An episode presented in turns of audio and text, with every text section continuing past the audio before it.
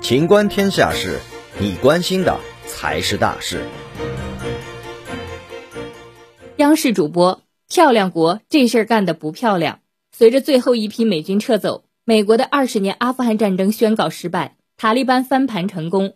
央视主播评论阿富汗战争时直言：“漂亮国做的根本就不漂亮。”据央视新闻发布的消息，央视主播回顾二十年阿富汗战争时指出，美国当年发动战争的时候，声称要给阿富汗建立新的政府。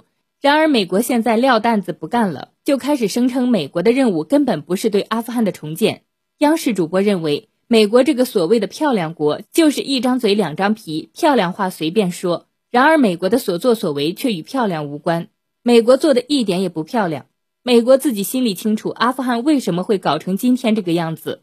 事实上，美国也确实没有重建阿富汗的本事，也许美国自己才是需要重建的那个。本期节目到此结束，欢迎继续收听《秦观天下事》。